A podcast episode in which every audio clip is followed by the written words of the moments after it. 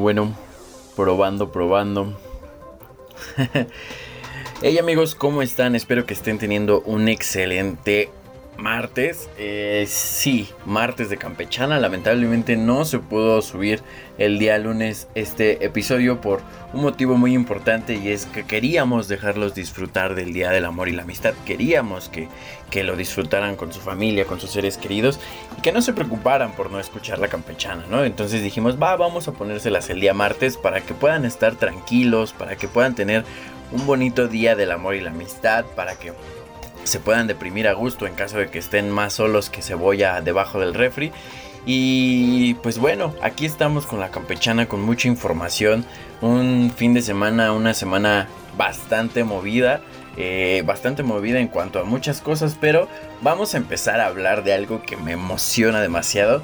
Yo sé que en, este, en esta campechana y el libro Claroscuro apoyamos totalmente al 100% las películas independientes, películas que son, eh, digamos, muy importantes para la producción, películas de calidad, digamos, películas buenas, pero, pero vamos a hablar del tráiler de Doctor Strange 2, que salió apenas, salió el fin de semana.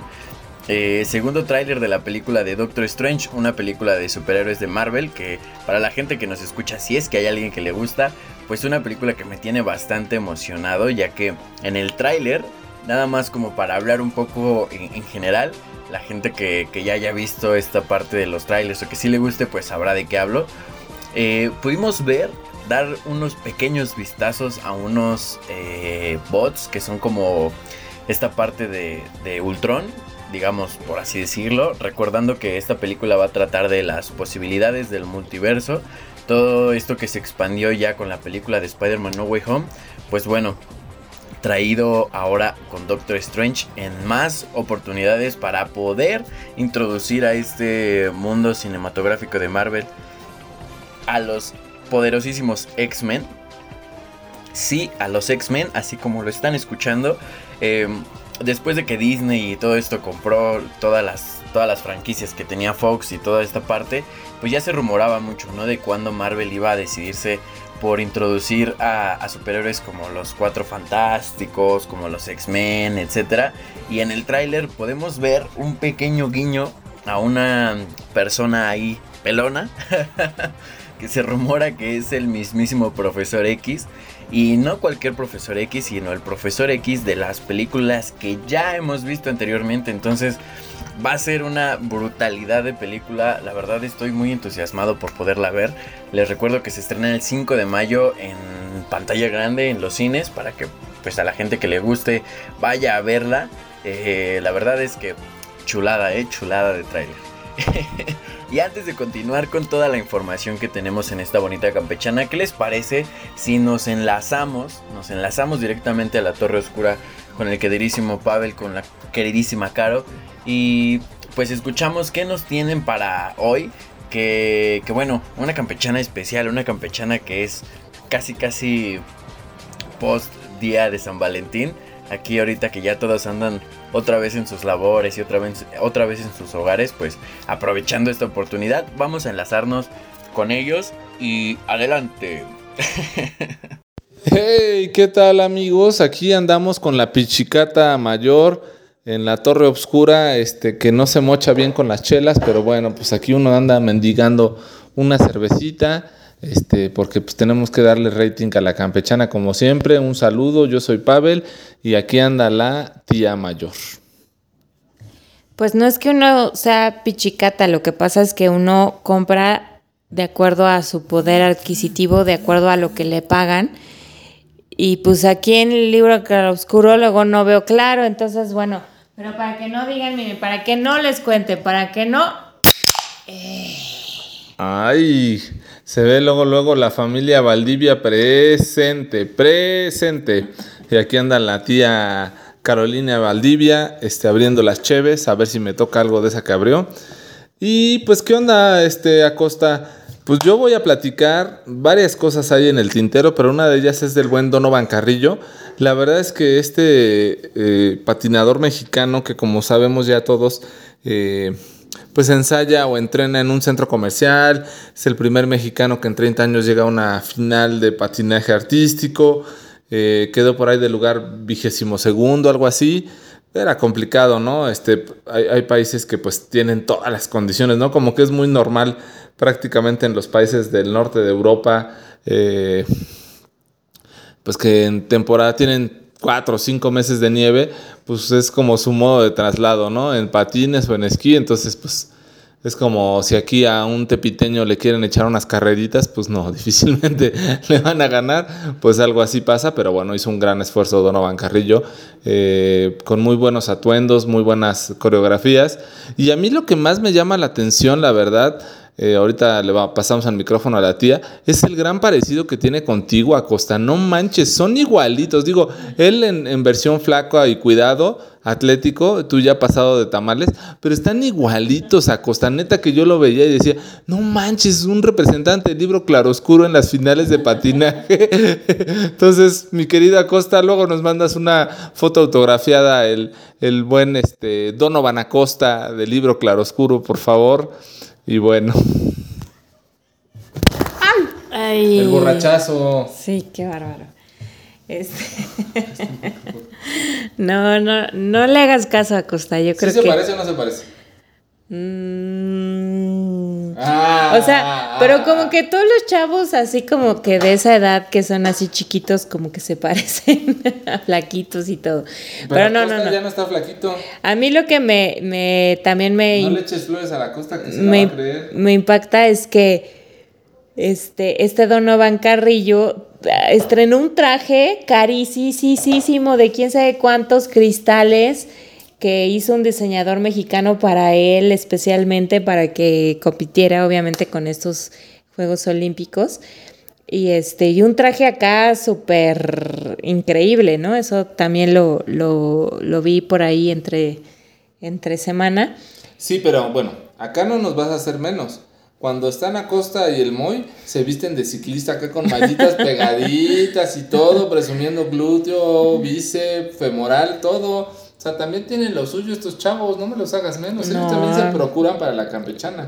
Ajá, bueno, pero pues no mandan fotos ni nada, ni tienen cristales este austriacos en sus trajes, ni nada, pues porque el presupuesto pues luego no alcanza, ¿verdad? Pero este, ahora que Acosta ya abrió su canal de YouTube. ¿Cómo, cómo es? ¿Cómo lo buscamos? Jorge Acosta con doble T. Y nos habla como de temas eh, pues no sé, como cotidianos y cosas que él aprende y todo, así que no dejen de verlo y buscarlo en YouTube y de seguirlo y esperamos que él sea la estrella que nos lleve a dejar de trabajar. Sí, lo pueden buscar así como dice Caro, Jorge Acosta con doble T o el Donovan del libro Claroscuro, así también lo pueden encontrar en el libro Claroscuro en, en, YouTube y ahí sale. Bueno, y lo que traía Feria para esta transmisión o para esta emisión y este enlace que les estamos mandando porque el satélite está, está carísimo y Caro ya se está durmiendo, era la película de la semana Muerte en el Nilo. Espérate. Yo iba, oh. antes de que cambies de tema, yo iba a decir que cómo, o sea, Aún con gente con mucho talento y muchas ganas y muchas, em, pues no sé qué tanto apoyo haya tenido o no, mm, pero, pero mucha gente así como entusiasta como Donovan Carrillo, que además pues se ve que tiene talento y todo, es difícil competir con años de, del bagaje o del soporte que tienen, pues sí, como tú decías, estos, estos em, países nórdicos, estos países em, pues de nieve, estos países invernales que tienen pues ya y que pues sí, su gente está acostumbrada a lidiar con el frío, con, todas las cosas que, que conlleva, ¿no? Y con estos deportes. Y bueno, pero finalmente, pues qué bueno que, tenemos en algún punto de la historia gente que, es notable, que da de qué hablar y que pues aparece ahí en ciertos lugares relevantes. Y bueno, pues poco a poco podremos ir venciendo esa diferencia de, de años o no sé. Sí, eh, pues es, es, como un poco la evolución natural de las especies, valga la comparación. Este, pues estos tipos de juegos, pues valga la cosa, pues siempre van a ser en, en, países con tienen mucho acceso eh, a la nieve. Inclusive en Beijing eh, ha habido muchos, es como muy polémico porque, por ejemplo, en las pistas de slalom o de salto o de, no recuerdo otra disciplina, pues tú ves si están así todas las fábricas, eh, toda la zona comercial y habitacional de, de la ciudad y pues solamente fue fabricada una pista o un campo exprofeso para el patinaje o en su momento para el esquí o para el salto. Eh, que pues está, o sea, que eso también critica, ¿no? Realmente en, Beijing eh, están invirtiéndole una la nota a crear nieve artificial para que puedan utilizarla en estos Juegos Olímpicos. Y pues que también es otro boicot que traen por ahí, ¿no? El tema de que pues en China toda la, la las restricciones políticas que tiene, ¿no? Ya sabes que ya está prohibido el Facebook, el YouTube, este, las, este, los salvavidas en el mar y, muchas cosas que tienen eh, eh, prohibida la población china. Entonces dicen, ¿cómo puedes promover o decir eh, unos Juegos Olímpicos que son la universalidad o la hermandad humana? Cuando en un país pues hay ciertas restricciones, ¿no? Entonces son pros y contras de esto, pero sí, a mí me parece que es algo muy básico y sin salirme mucho del tema, que cuando la evolución humana te da para vivir en el frío o en un lugar este, con, nieve, pues te acostumbras. Y cuando te da para vivir en el Ecuador con más calor y todo eso, pues te acostumbras a otro tipo de disciplinas, otro tipo de vida. Inclusive tú lo puedes ver en, la vida misma de los mexicanos, ¿no? Los que vivimos en la costa, los que, perdón, los que viven en la costa, los que viven en el altiplano, los que viven en montaña, tienen distintas características y formas de ser, porque si tú de repente te vas a vivir a Acapulco, seguramente en dos años te nos mueres de cáncer de piel, porque pues vas a acabar bien negrita, ¿no? Como eres muy güerita, por eso. Ándale tú. Pero yo soy multiterreno, entonces yo puedo vivir en costa, montaña, lago, donde me pongan yo le entro. Yo soy de esas generaciones este, de antaño, este, bragado como buen maya, este, teotihuacano, mixteca, zapoteca, todas esas mezclas están en el Óigalo, nada más. No, no, no, no. Órale, pues, mi Carolina Cristi, échate la reseña de Muerte en el Hilo. bueno, pues sí. Esta semana, em, una de las películas que no sé si se estrenó recién o qué, pero bueno. Que fue hoy. Ah, ok. Bueno, no hoy, mentira. Fue hace cuatro días. Este. Se estrenó esta película que se llama Muerte en el Nilo, basada en la novela de igual nombre de Agatha Christie. Y es llevada a la pantalla y bueno, pues con sus... ¿Quién es el director? Ay, no sé. Kenneth Branagh. Al mismo que él hace de... Eh, de, Hércules Poirot. de Hércules Poirot. Em, pero fíjense que de cierta forma me pareció que no es, o sea, aunque él lo dirige y él interpreta al personaje, me parece que no está como que al 100% bien representado. Ahora, claro está que el cine siempre tiene esas licencias de decir, pues no tiene que ser una representación exacta, sino que es basado, ajá, en un libro y tal. Pero bueno, siempre los que somos fans del autor o de la novela o lo que sea, siempre, siempre buscamos como que encontrar esa similitud.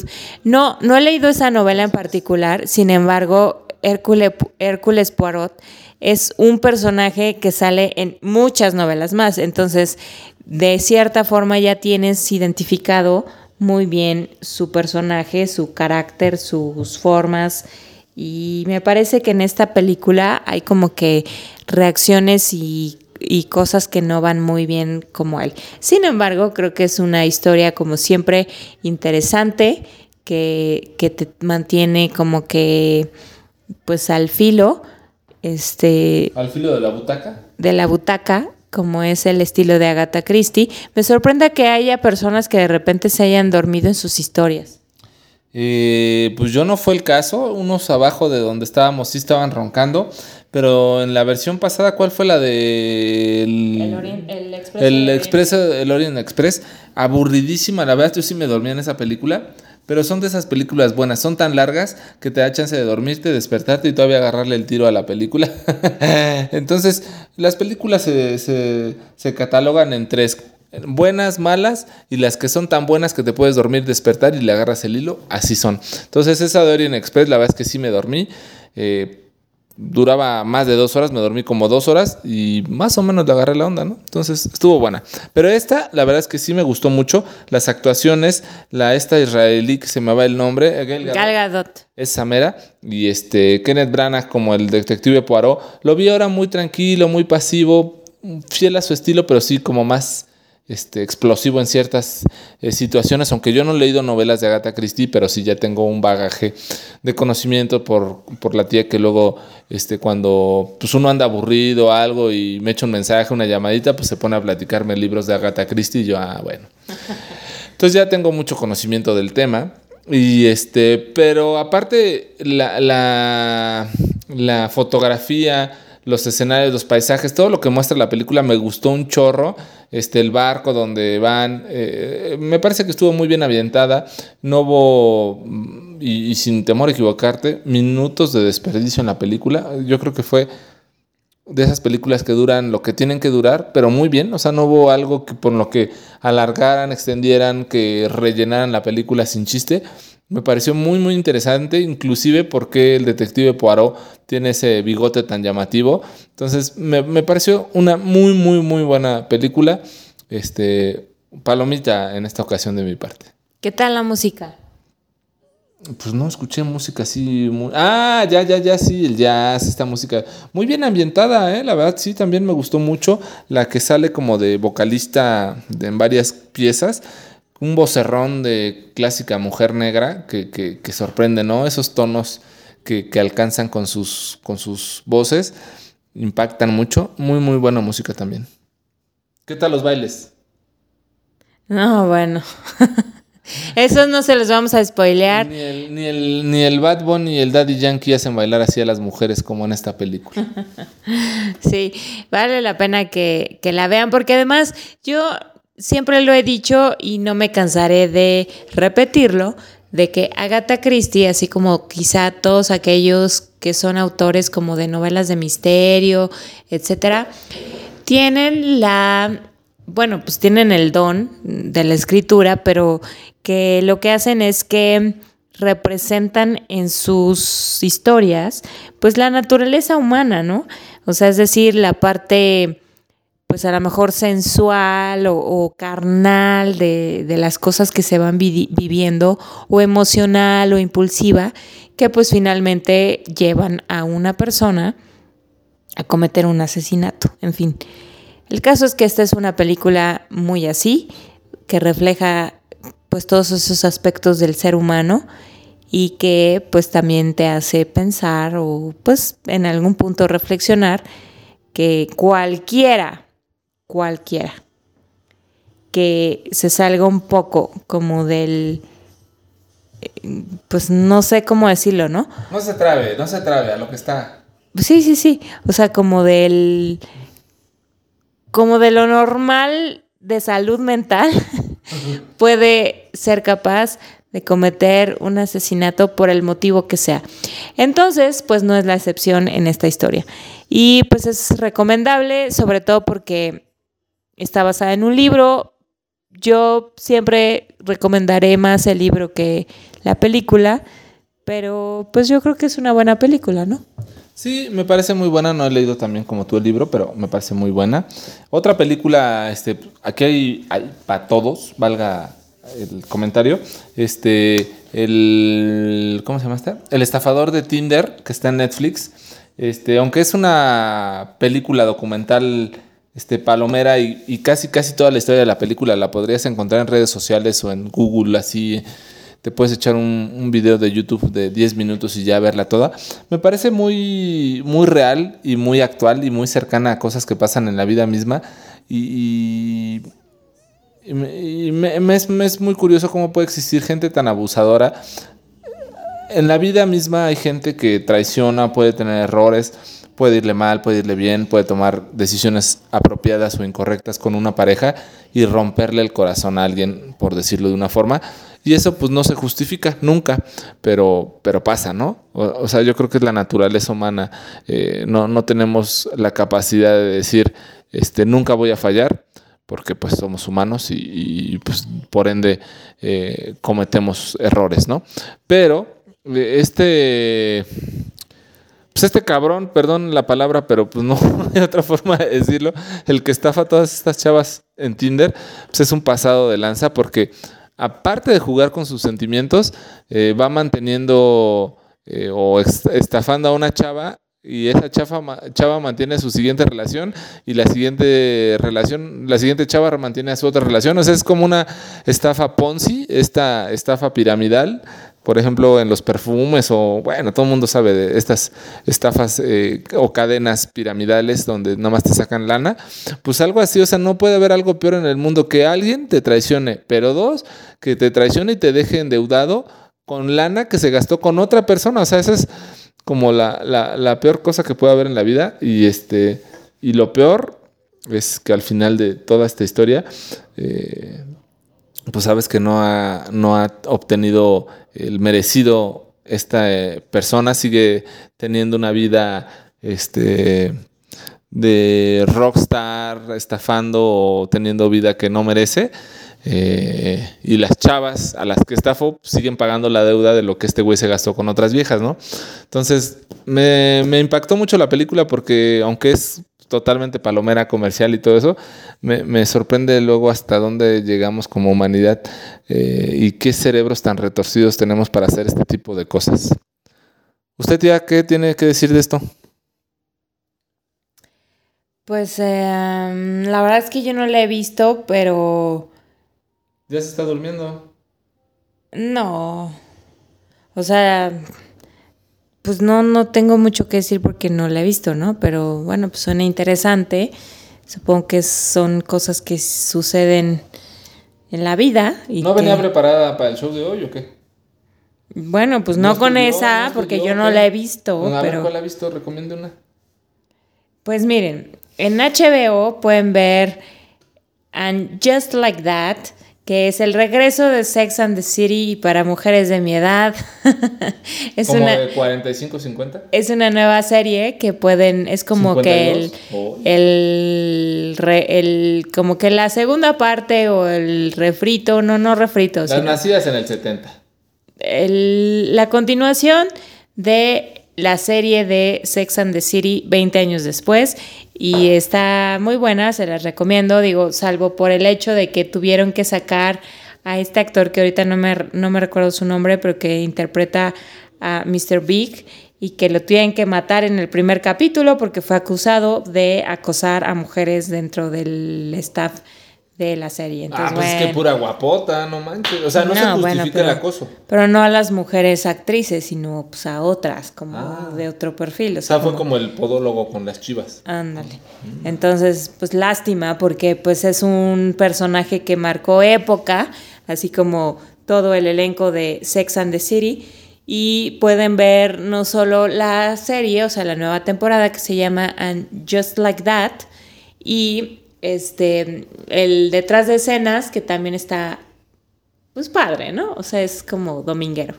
Entonces lo pueden ver, es lo que yo les recomiendo. Muy bien, tía, muchas gracias. Este, bueno, mi querido Jorge Moy, el casi merengues que ya no sale, pero lo vetaron, no sé por qué.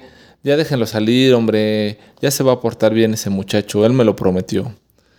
Pues les mandamos un saludo desde la Torre Obscura. Eh, Ahí nos estamos leyendo. La otra semana les traemos otras películas porque Arthur todavía sigue este, eh, pues muy ocupado, ha tenido champa, ha estado covidioso otra vez. Ese muchacho no se cuida, entonces este, se siente inmortal. Entonces, pues no, por eso no, no ha podido ayudarnos un poco con películas, reseñas, con reflexión. Y nosotros ahí tenemos que andar este, spoileando películas de cine y de Netflix. Entonces, pues bueno, Acosta, hay muchas cosas por platicar, la verdad.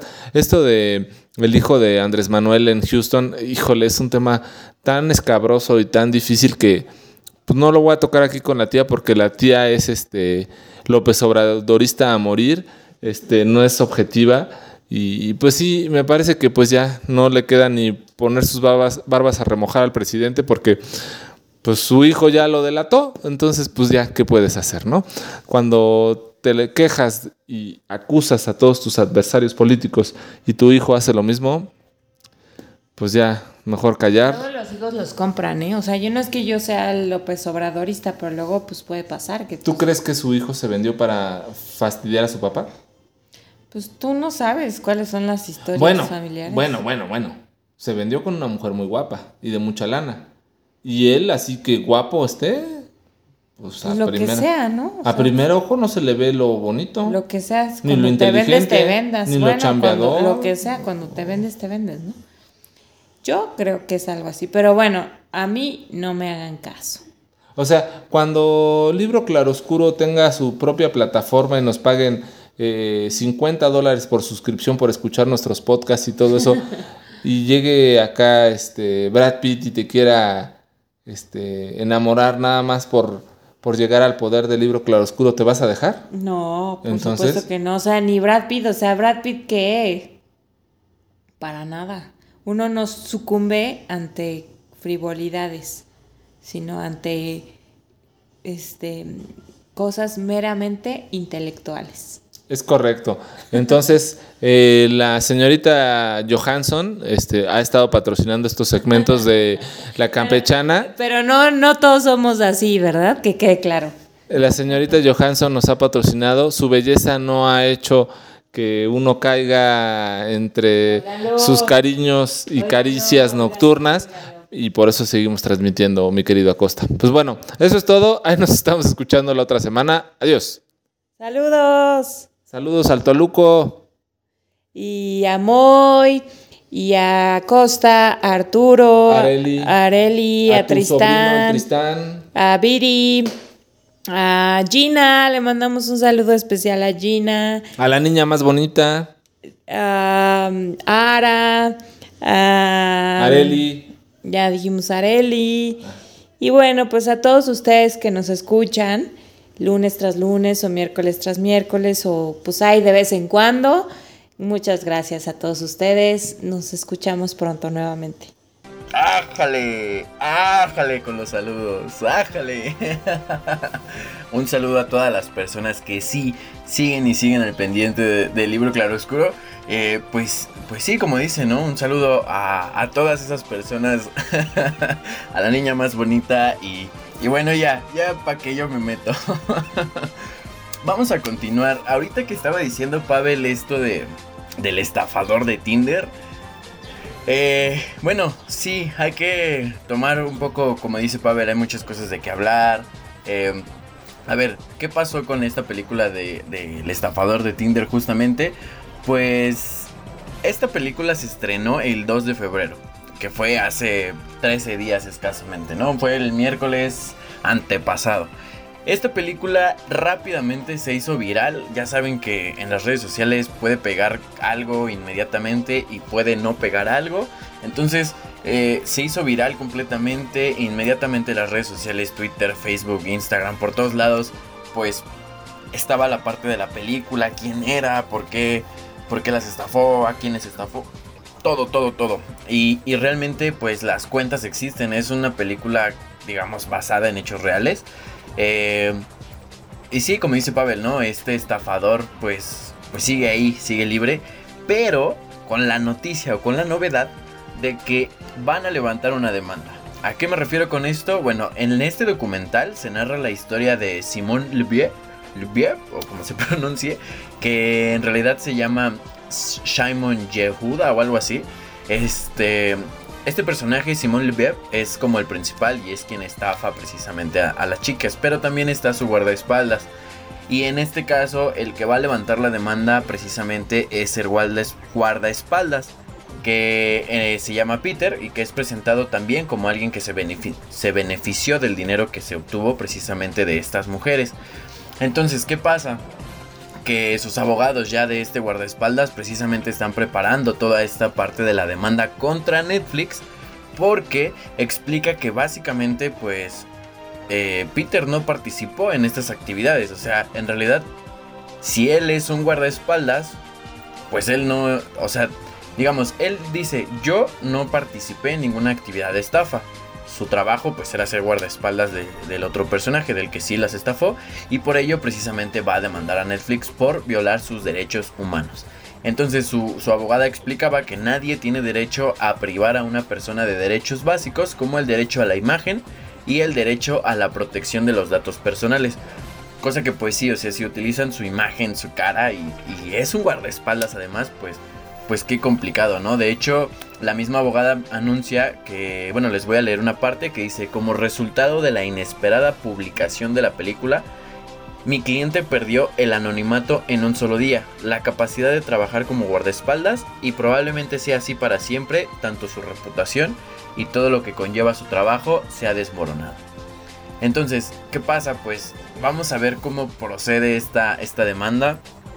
Es muy complicado, pero ya ven, no anden buscando sus relaciones en Tinder. Digo, yo, yo soy de la, de la chaviza que tendría que estar apoyando Tinder como una plataforma excepcional y decir que que es lo de hoy y etcétera, pero la verdad es que pues no lo hagan. Mejor, o sea, digo, no les cuesta nada salir, irse a un barcito, que digo, en todos lados pueden pasar cualquier cosa y estafarlos o, o vender sus órganos en alguna parte del mundo, pero pues no sé, no sé, la verdad es que yo les recomiendo que no usen ese tipo de aplicaciones porque pueden llevar gratas o varias eh, o malas sorpresas, ¿no? Y hablando de Donovan Carrillo, no les quería decir, pero es que es mi primo hermano lejano. Eh, a partir de hoy voy a pasar de llamarme Jorge Acosta a llamarme Jorge Acosta Carrillo, eh, precisamente en honor a mi primo hermano, que sí, pues uno de los finalistas, o más bien eh, se colocó dentro de los 24 finalistas, ¿no? Que como decían ya ustedes, pues qué complicado esta parte de, de pues ser un patinador a lo mejor mexicano en un país donde pues no, hay nieve, no hay hielo, o en algunas partes sí, pero no como, no como en Estados Unidos, no como a lo mejor en, en algunas partes de, de Europa, no sé.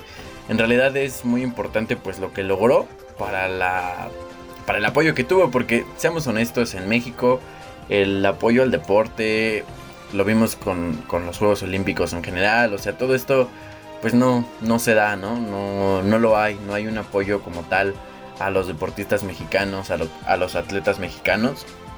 Por ahí en, en, algún programa de la radio escuché que algún periodista eh, revelaba a Donovan Carrillo así como un como si lo hubiera como si lo hubiera digamos eh, encontrado Claudia Sheinbaum solo porque puso una pista de patinaje cerca de por donde él vivía y pues ya se quieren adjudicar luego luego, ¿no? Cuando en realidad pues no hay un apoyo, un apoyo real de, las instituciones gubernamentales. Y pues qué les digo, es complicado ser deportista en, en México, por eso es que nosotros en Libro Claroscuro pues cuidamos esa imagen y como es tan complicado ser deportista, pues al menos en mi caso nos mantenemos al límite, echando la papa, echando la chela para... ¿Para qué nos metemos en problemas, no?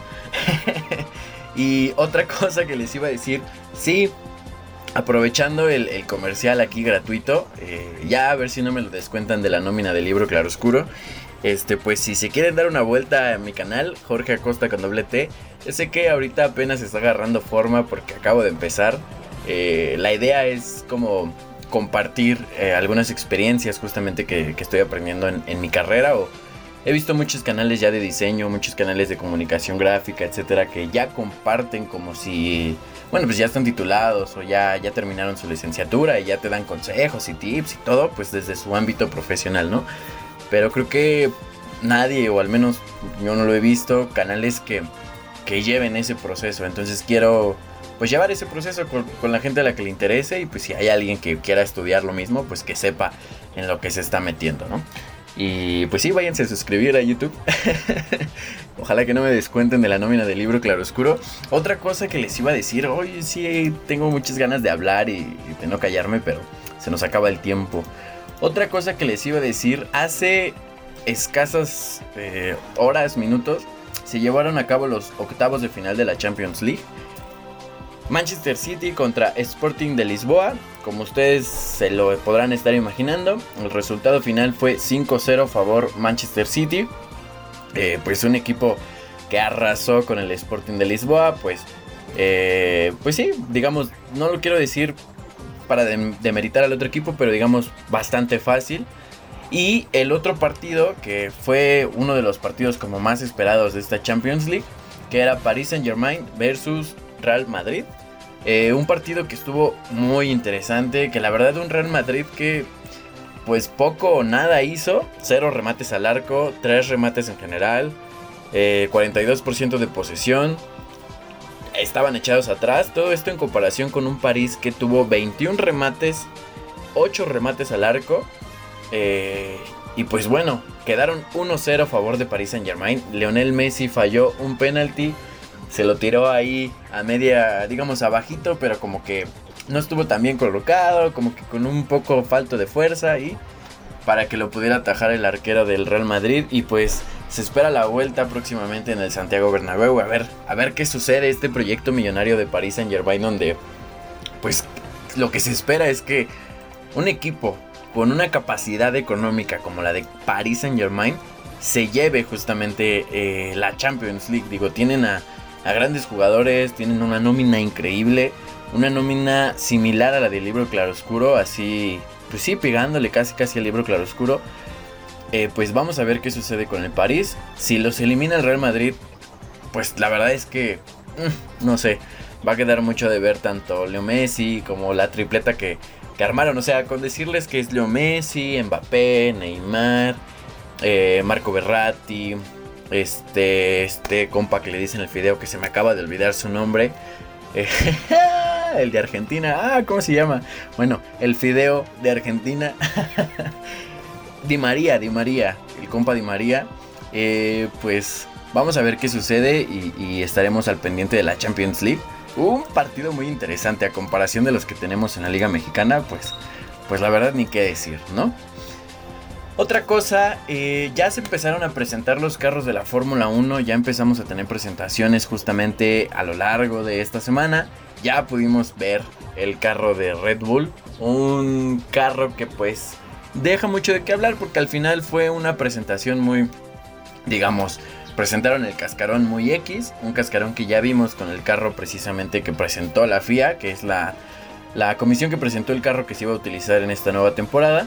Pero también tuvimos otras presentaciones como la fue la de Aston Martin, que ya presentó su carro que van a utilizar.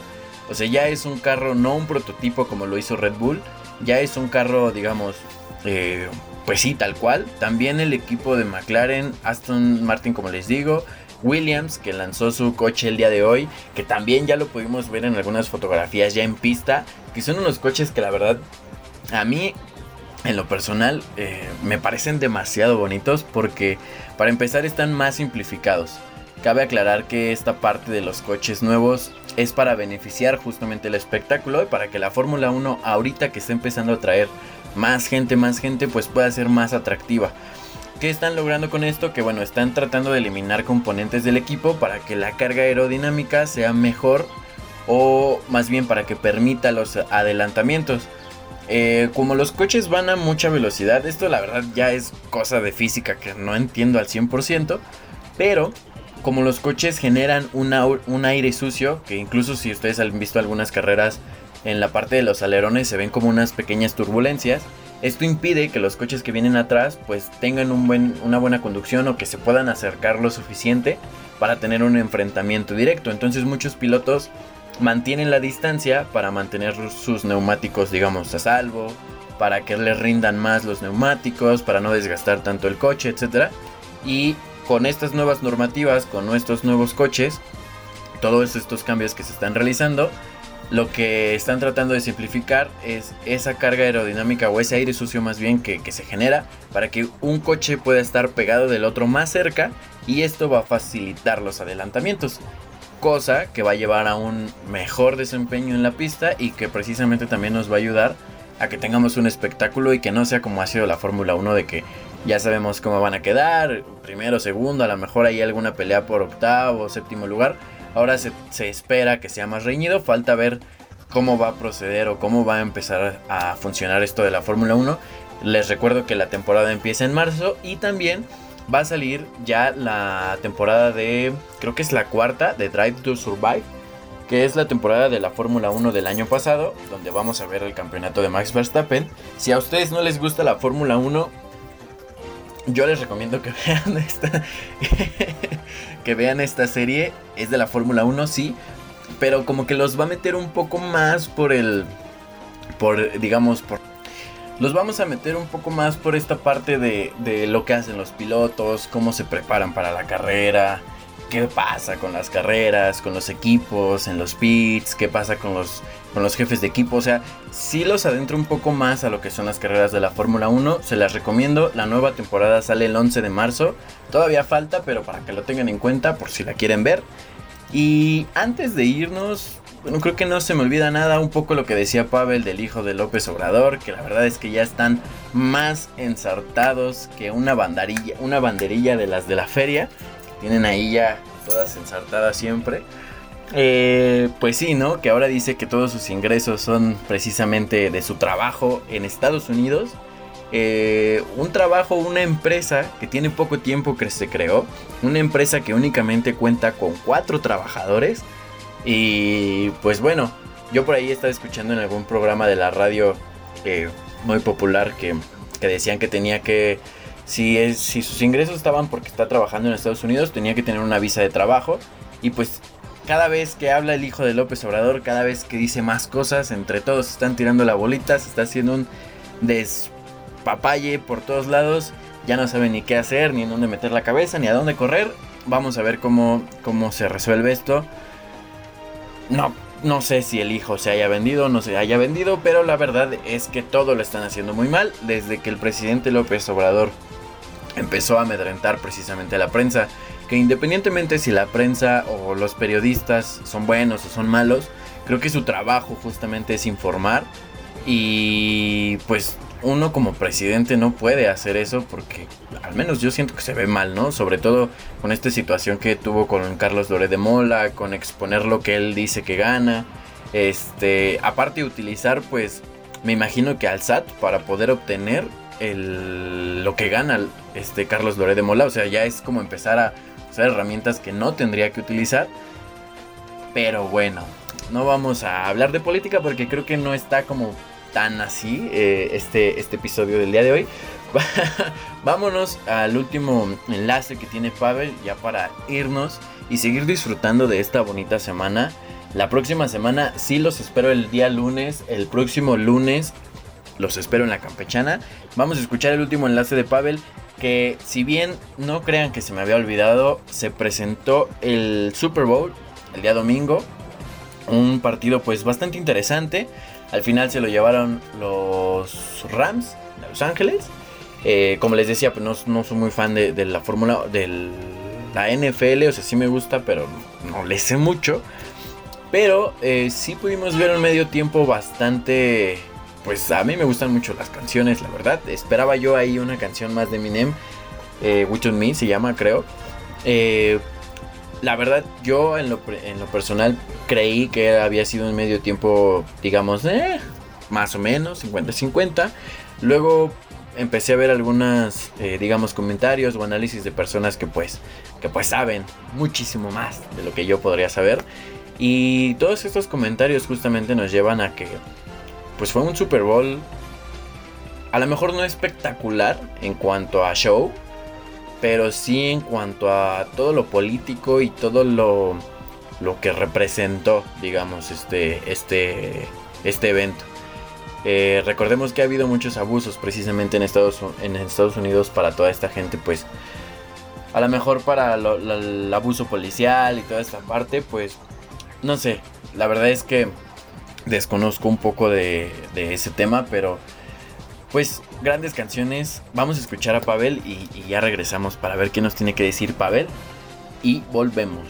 Hey, ¿qué tal la costa? Aquí andamos de nuevo para un enlace más. El show de medio tiempo del Super Bowl me pareció increíble, impactante, uno de los más divertidos y entretenidos que he visto en toda mi vida. Eh, la calidad musical que había en la última pieza en el escenario, híjole, este, una cuarta parte de todo lo que nos ha dado de cultura musical Estados Unidos, quizá.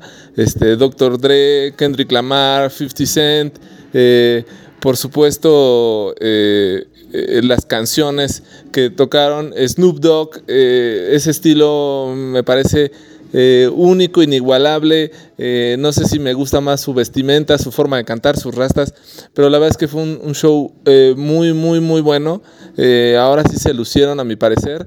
Y, y, qué mejor que lo hicieron en este Super Bowl. la gente conectó, se enganchó. pues no tengo más que palabras de reconocimiento para este show. La verdad es que ha superado por creces a los últimos años, que han sido shows blanditos para para musiquita ligerita, relajadita y todo, llegó con este poder y esta potencia que tienen estos raperos y lo hicieron en grande. Eh, ojalá te des tiempo de platicar un poquito de esto, me acosta tú que eres músico, eh, y bueno, y a ver, a ver si coincidimos en el tema. Un saludo, hasta luego. Bueno, pues ahí está la opinión de Pavel. Como les decía, sí, bueno, eh, vamos a hacer lo siguiente yo estaba viendo el Super Bowl el medio tiempo y estaba teniendo una plática pues precisamente sobre si estaba siendo bueno o no. Eh, en ese sentido creo que es importante tener en cuenta el contexto, dejando de lado quién sea el artista y cuál sea el proyecto que se quiere realizar.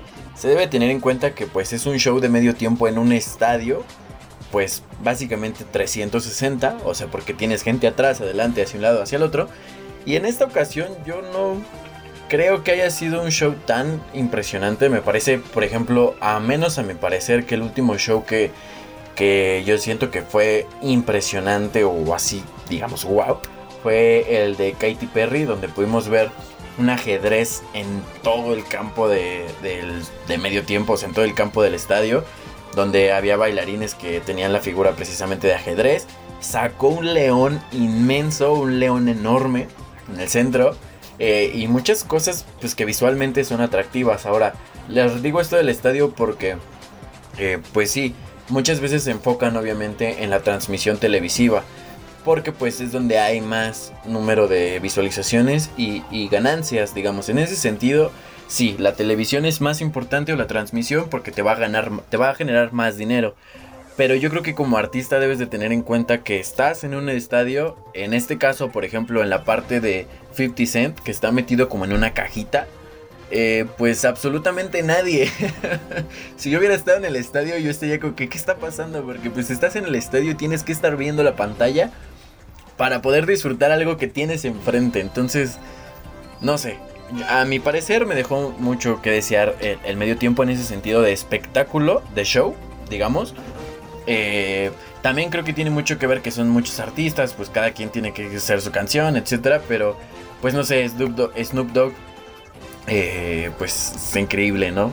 Esos coches que Rider también son increíbles, pero mí, no sé, me hubiera gustado un poco más de espectáculo. Ahora, ahora entiendo todo lo que pasó políticamente, pues no sé, hay muchas opiniones encontradas. Yo la verdad, como músico en algún momento para shows de 20 personas, Incluso Moy no me va a dejar mentir.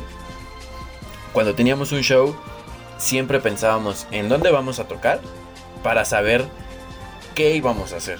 O sea, creo que es importante saber en dónde estás parado para saber cómo vas a tener el mayor beneficio de la gente. Obviamente, pues en el Super Bowl se va a manejar distintas formas. Les digo, la televisión y todo esto de los patrocinadores, la tele, etcétera. Pero pues no sé qué opinen los demás, no sé qué opinen ustedes, eh, amigos de la campechana, no sé qué opinen, déjenos sus opiniones. Ya nos vamos por esta ocasión.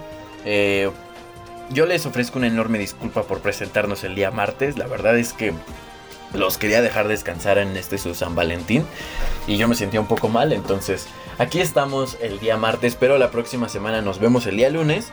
No olviden que se suben libros, se suben reseñas de libro en los miércoles. El libro Claro Oscuro, ya hay algunos programas, muchísimos programas. A lo largo de toda la trayectoria del libro Claro Oscuro creo que hay muchísimos programas. Y yo les quiero hacer la atenta invitación a que sigan estos proyectos. Yo sé que no somos muchas personas que a lo mejor disfrutamos de, de leer o de sí, a lo mejor de leer tanto, pero créanme que si se dan una oportunidad de ir a una reseña del libro Claroscuro, se van a encontrar con unas personas excepcionales para reseñar un libro, para hacerlo entretenido sobre todo, o sea, porque no nada más es de que te cuenten de qué es el libro y ya, sino que también, pues, hay que hacerlo entretenido justamente, ¿no? Y, y pues síganos en las redes sociales, ya saben, Facebook, en Twitter, en Instagram, arroba libro claroscuro. Eh, también si gustan seguirme a mí, arroba, arroba Jorge con doble T, eh, todas las redes sociales. Y pues ojalá que la nómina crezca. ¿Qué más quisiera yo que, que dejáramos de trabajar todos y nos dedicáramos a, a hacer esto para que nos paguen más? Pero pues mientras habrá que seguir ahí luchando por la, por la nómina, la nómina creciente. les mando un saludo a todos. Les mando un saludo, Pavel, Caro, Moy, Arturo.